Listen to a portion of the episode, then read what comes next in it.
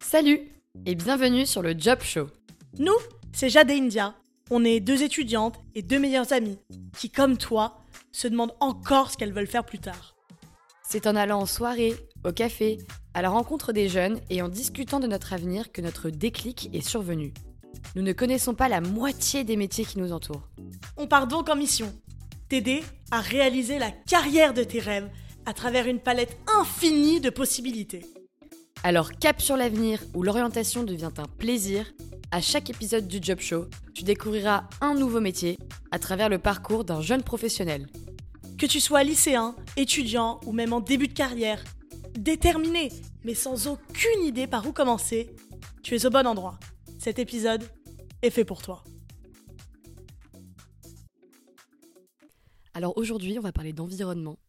Et euh, même si l'environnement est un sujet qui pendant très longtemps, je pense, a été négligé par euh, de nombreux experts euh, et même par la société de manière générale, c'est maintenant l'un des sujets les plus actuels et je pense les plus présents dans nos têtes lorsque l'on fait des choix, même dans la vie de tous les jours. D'ailleurs, on remarque ces dernières années qu'il y a une croissance significative du nombre de, cursus universitaires et de métiers liés à l'environnement, mais d'ailleurs dans, tous les secteurs possibles et imaginables. Euh, bah d'ailleurs, aujourd'hui, on, va parler avec Églantine, qui, qui, elle, justement, fait partie de cette nouvelle vague de jeunes qui travaillent dans un des métiers liés à l'environnement et qui compte justement faire de son métier un bon investissement pour, pour aider et faire une bonne action pour le monde. Donc, bonjour Églantine, comment vas-tu? Salut India, salut Jade, très bien, merci. Et vous? Ça va, ça va très bien, merci. Alors, est-ce que tu pourrais te présenter en quelques mots, s'il te plaît? Oui, euh, alors je m'appelle Églantine, j'ai 24 ans et euh, je suis consultante en stratégie spécialisée dans la transition énergétique et le changement climatique. Très intéressant, encore une consultante, mais dans un secteur très, euh, très différent. Est-ce que tu pourrais nous parler un petit peu de ton parcours, de tes études, si tu as fait des stages et comment tu en es arrivée aujourd'hui? Oui, tout à fait. Alors j'ai fait un bac ES avec une spécialité en mathématiques. Et ensuite, je suis partie au Royaume-Uni où j'ai fait 4 ans d'études à Bath. J'ai fait un bachelor en Business Administration à l'université de Bath. Et ça, ça a duré quatre ans, euh, dont un an de stage. Euh, donc mes stages, c'était deux fois six mois. Euh, le premier, c'était un stage en marketing à Madrid, dans une compagnie qui vend de l'alcool. Et mon deuxième stage, c'était à Londres, euh, là, c'était en finance, en asset management pour être plus précise. Et je faisais de l'analyse de portefeuille. Euh, donc, c'était un job euh, très quantitatif avec beaucoup d'Excel. J'avais beaucoup aimé. Mais ouais, j'avais l'impression que je voulais un métier avec plus d'impact. Et donc, après mon bachelor à Bath, j'ai fait un an de master à UCL, donc University College London à Londres, et ça, c'était un, un, master en, e, en, en français, c'est euh, système d'énergie et data science. Euh, et donc ça, encore hyper quantitatif, beaucoup plus scientifique, mais très intéressant. Et en parallèle, je faisais aussi pas mal de consulting pro bono, euh, donc du conseil pour des associations principalement dans les pays en développement. Et donc tout ça m'a mené au, au conseil en, en énergie euh, et, en développement durable. Voilà. Juste après ton, ton, bachelor et après avoir fait des stages donc en marketing et en finance, tu as finalement décidé de te spécialiser euh, dans l'environnement. Et pourquoi est-ce que tu as choisi ce secteur? Parce que tout à l'heure, tu parlais du fait que tu voulais un métier avec un peu plus d'impact. Est-ce que c'est ça en particulier, euh, ce côté vraiment aider le monde et l'environnement de la façon dont tu peux le plus possible C'est ce qui t'a mené le plus vers ce secteur?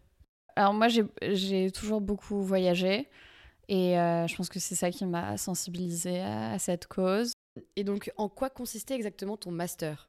Parce que on a beaucoup de... C'est des, des, mots assez forts, mais on ne sait pas vraiment ce que, ce que ça veut dire derrière. Ouais. Euh, alors, mon master... Alors, c'est venu un peu, euh, un peu au hasard, parce que c'était pas très lié, en fait, à mon, à mon bachelor. C'est quand même très, très différent. Surtout que moi, je ne suis pas ingénieur de formation.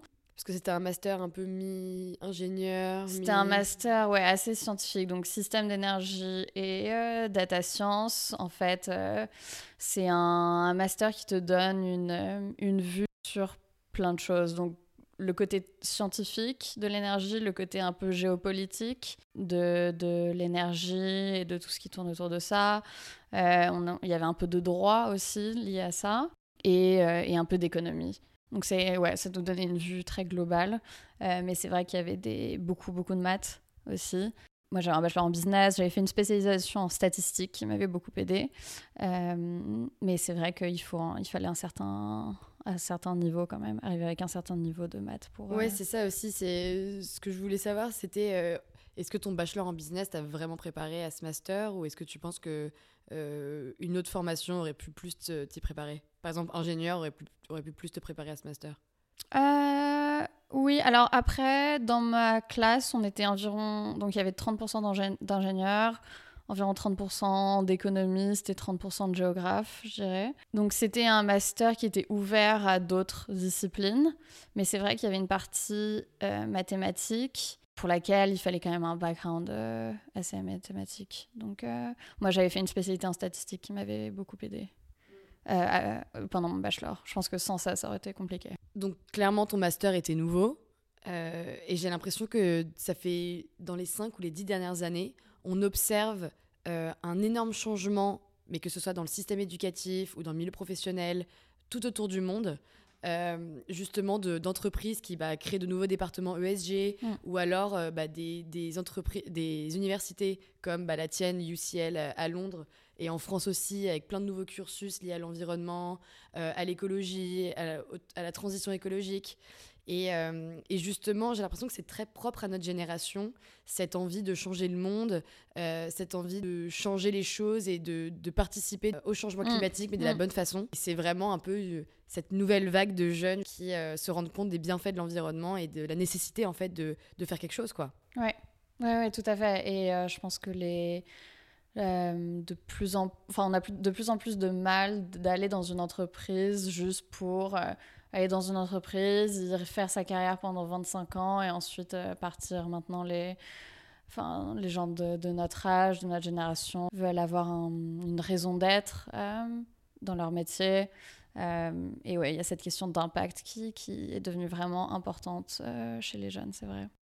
Et c'est quand même bien de se dire, bah, déjà, je fais un métier qui me plaît, où je gagne de l'argent, mais en plus de ça, où je peux rendre à l'environnement et, ouais. et, euh, et, rendre au monde, quoi. Et c'est hyper puissant quand même. Ouais. Donc, euh, tu as voulu un peu avoir euh, un impact aujourd'hui dans ton, dans, ton, dans ton travail, et on trouve ça vraiment hyper intéressant. Mais du coup, est-ce que tu peux nous expliquer pourquoi est-ce que tu as choisi ta boîte actuelle et quel a été le processus de recrutement? Parce qu'on le rappelle quand même, tu es basé en Australie, mm. alors que toi, tu es dans une boîte où il y a vraiment des départements partout dans le monde.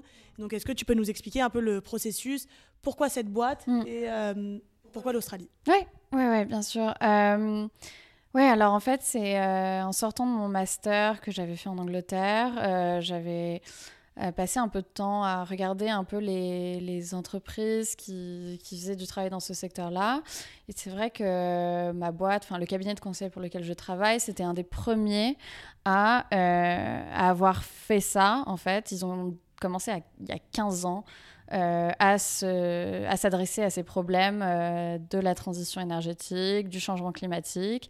Donc, ils étaient vraiment pionniers dans, dans ce secteur. Donc, c'est une boîte française qui a des bureaux euh, à Londres, à Singapour, à Hong Kong, à Sydney, à Melbourne. moi, je suis basée à Sydney. Et en fait, c'est fait de manière assez marrante parce qu'en fait, j'ai envoyé mon, mon CV à un des partenaires de de, du bureau de Paris. Euh, qui m'a tout de suite redirigée au bureau de, Sydney. Là, je pense que j'ai eu un peu de chance parce que euh, c'était juste après le Covid et donc euh, les frontières australiennes se réouvraient tout juste. Et ils cherchaient beaucoup de monde en fait parce que les frontières avaient été fermées de manière très stricte pendant deux ans. Ensuite, à partir de là, le processus de recrutement a été assez long. Je crois que j'ai eu environ six, six épreuves à passer.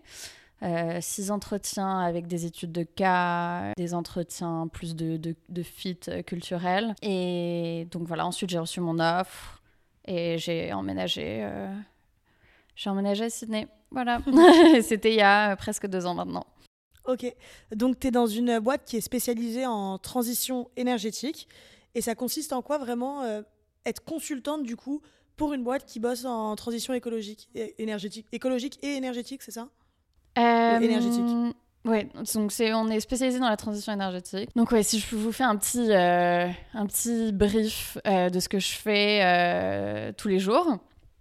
donc un projet de conseil, en général, on a un client qui vient nous voir avec un de leurs problèmes. Donc les, nos clients sont principalement soit le, des entités gouvernementales, soit des banques ou fonds d'investissement, des entreprises donc commerciales, commerciales ou industrielles et des compagnies d'énergie, donc des euh, vendeurs d'électricité, un peu comme euh, en France EDF. Euh, e et en fait, voilà, ils viennent nous voir avec un problème qu'ils ont, donc soit le, le, coût du gaz commence à coûter trop cher, qu'est-ce qu'on va faire? On aimerait établir des politiques pour encourager plus de production de biogaz ou ou alors, si je suis une, euh, une entreprise qui, je sais pas, qui produit euh, des produits de beauté, ah, je, veux, euh, je veux atteindre net zéro en 2030, comment est-ce que mhm. je fais?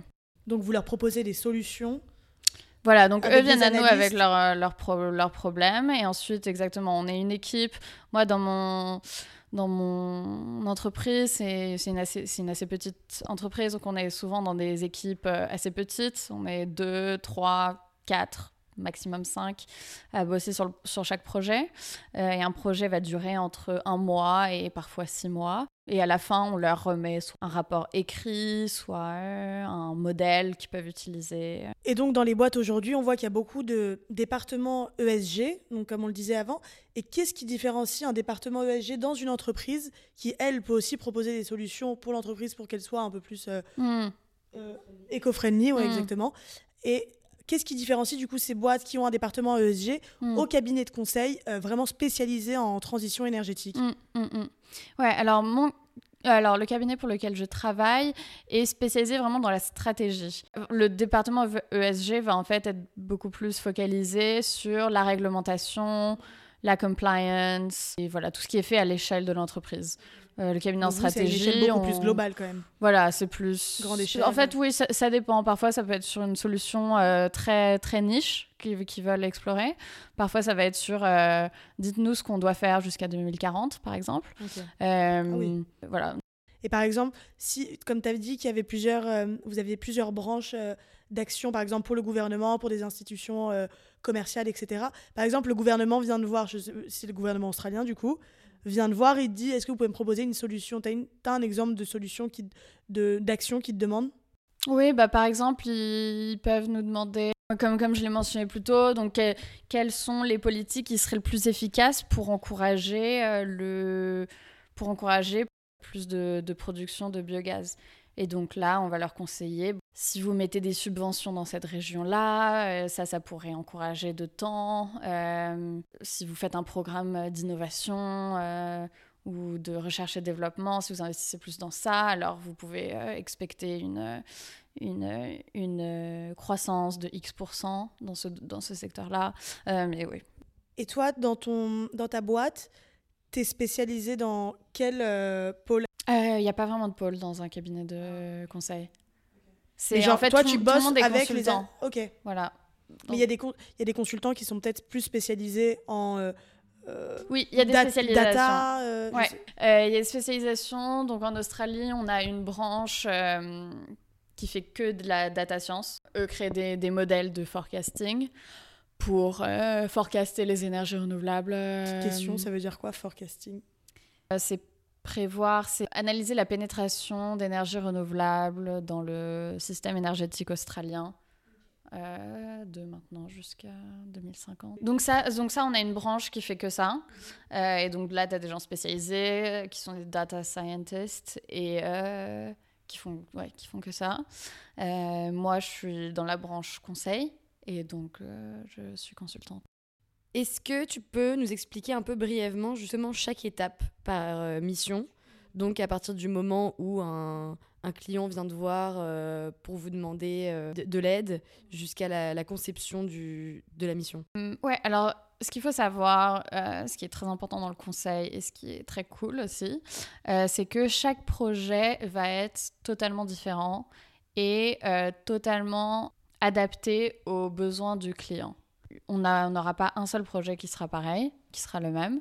En général, la manière dont ça se passe, c'est soit le client, donc l'entreprise, le gouvernement, la banque, peu importe, vient nous voir euh, ou alors, euh, ils postent une demande générale euh, sur un, une sorte de portal où ils vont dire bon, on a ce problème-là, on cherche un consultant, une boîte de conseil qui est capable de nous faire abaisser. Le cabinet de conseil va préparer une propale qui est en fait un, un avant-goût de ce que va être le projet. Est-ce que tu pourrais nous parler d'une mission que tu as vraiment aimée? Vraiment un, projet euh, qui t'a le plus plu euh, euh, et dont tu, te, tu gardes un bon souvenir? Alors, je pense que ma mission préférée, ça a été une que j'ai fait récemment. Donc, dans ma boîte, on a une branche, en fait, qui s'appelle Energy Access et qui est en fait un ensemble de projets pro bono que l'on propose chaque année. il y en a à peu près 5 par an. Euh, donc c'est pas beaucoup. Euh, et on est par équipe de deux consultants. Et en fait, c'est du consulting qu'on fait gratuitement pour des associations, pour des startups euh, dans des pays en développement.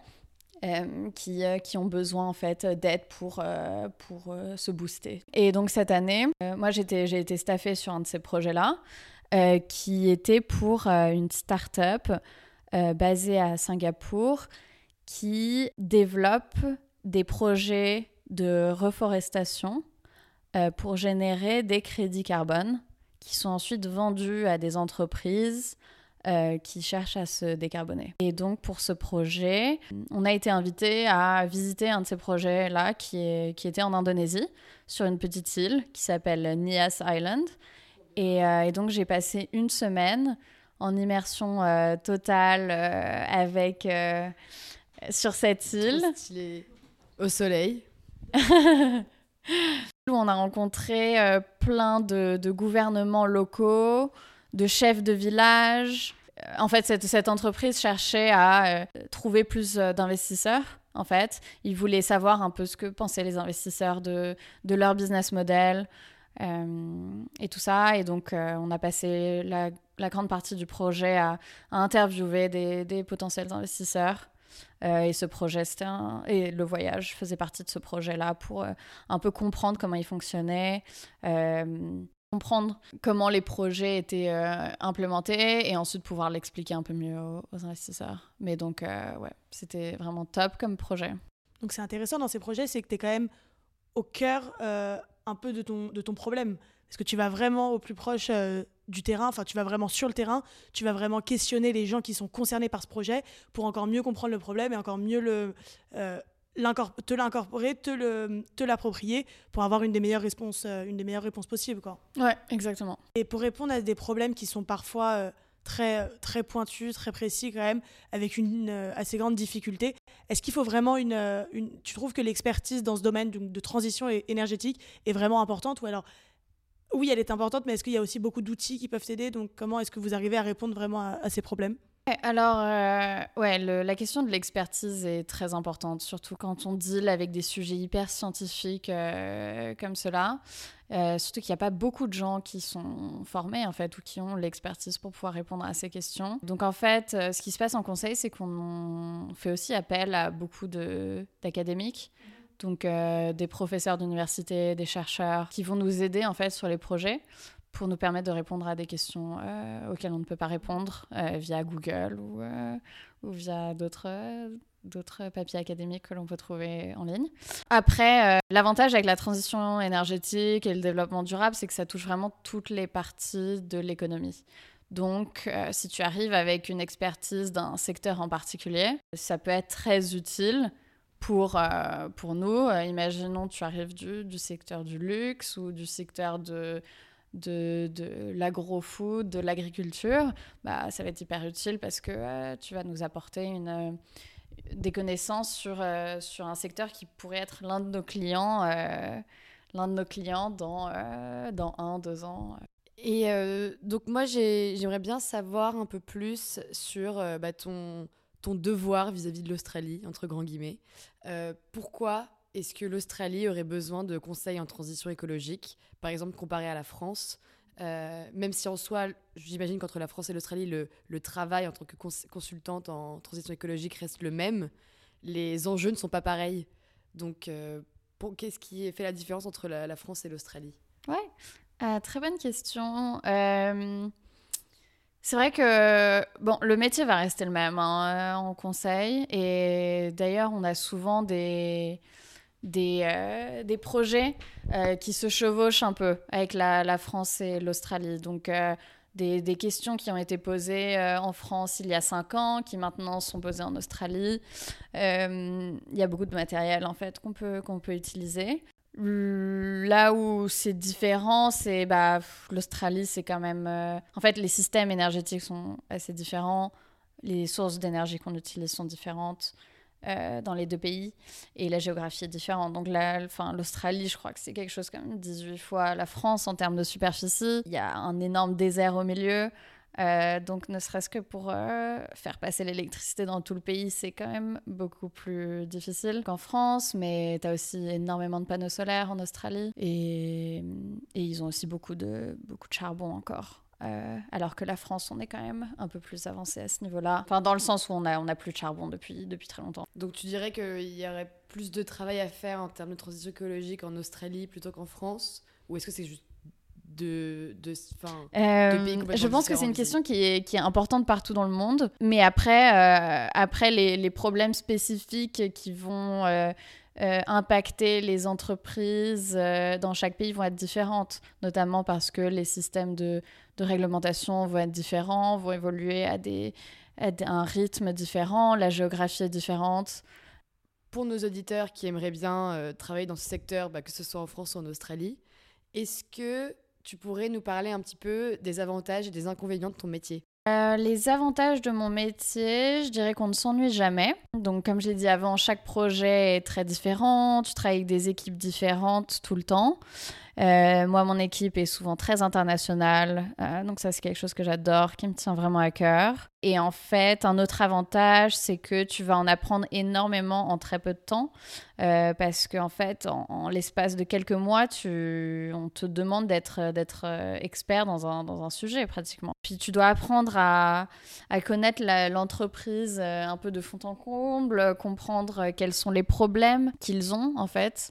Euh, souvent, les, les, les, les, entreprises te demandent, te demandent conseil à des moments euh, où ils ont besoin d'aide, où c'est difficile pour eux, où ils sont en doute. Donc, en fait, il faut, il faut pouvoir être flexible, réagir euh, assez rapidement et pouvoir apprendre beaucoup de choses en peu de temps. Et les inconvénients?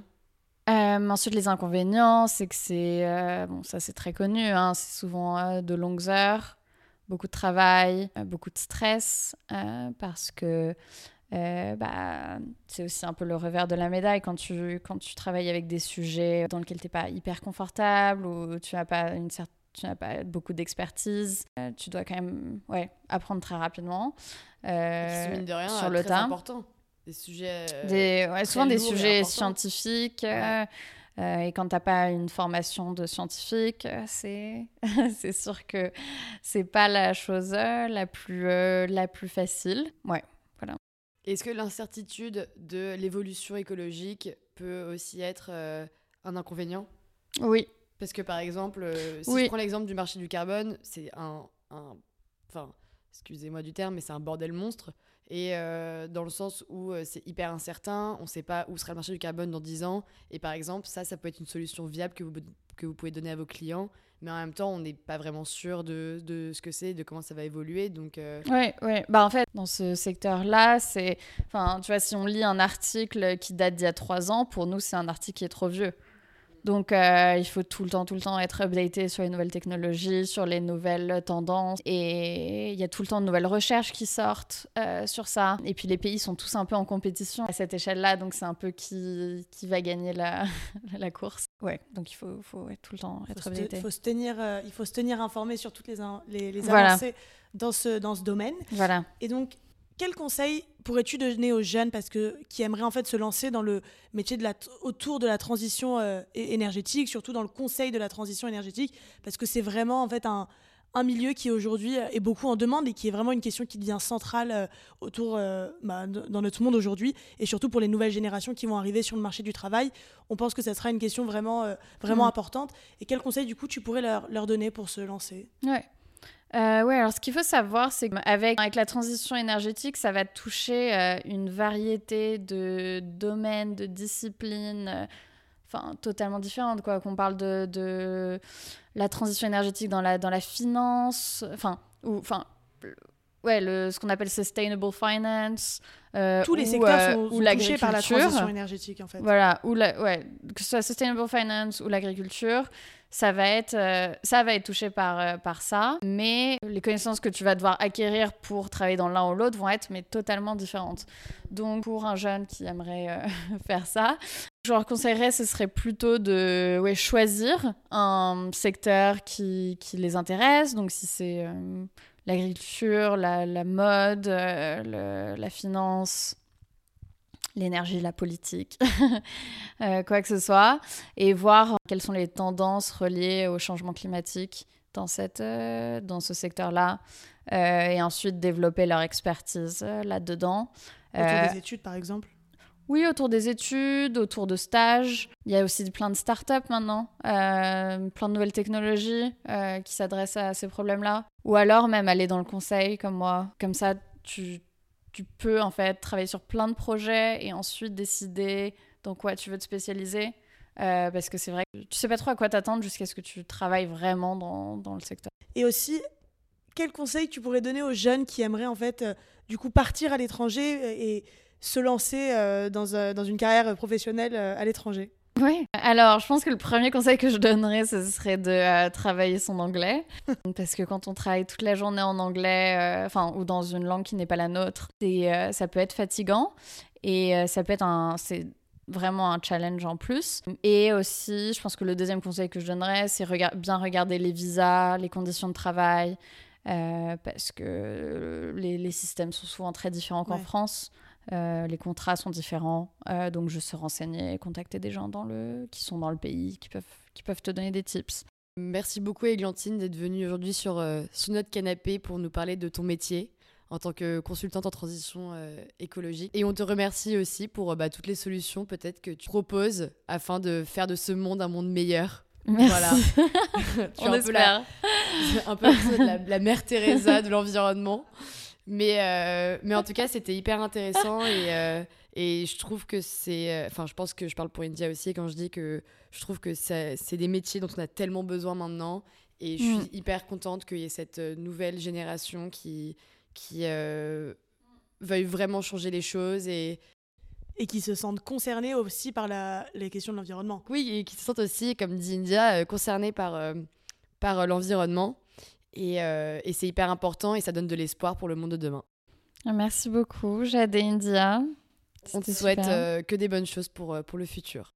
Merci beaucoup les filles. Et n'hésitez pas à m'ajouter sur LinkedIn, Églantine Mention, si vous avez des questions.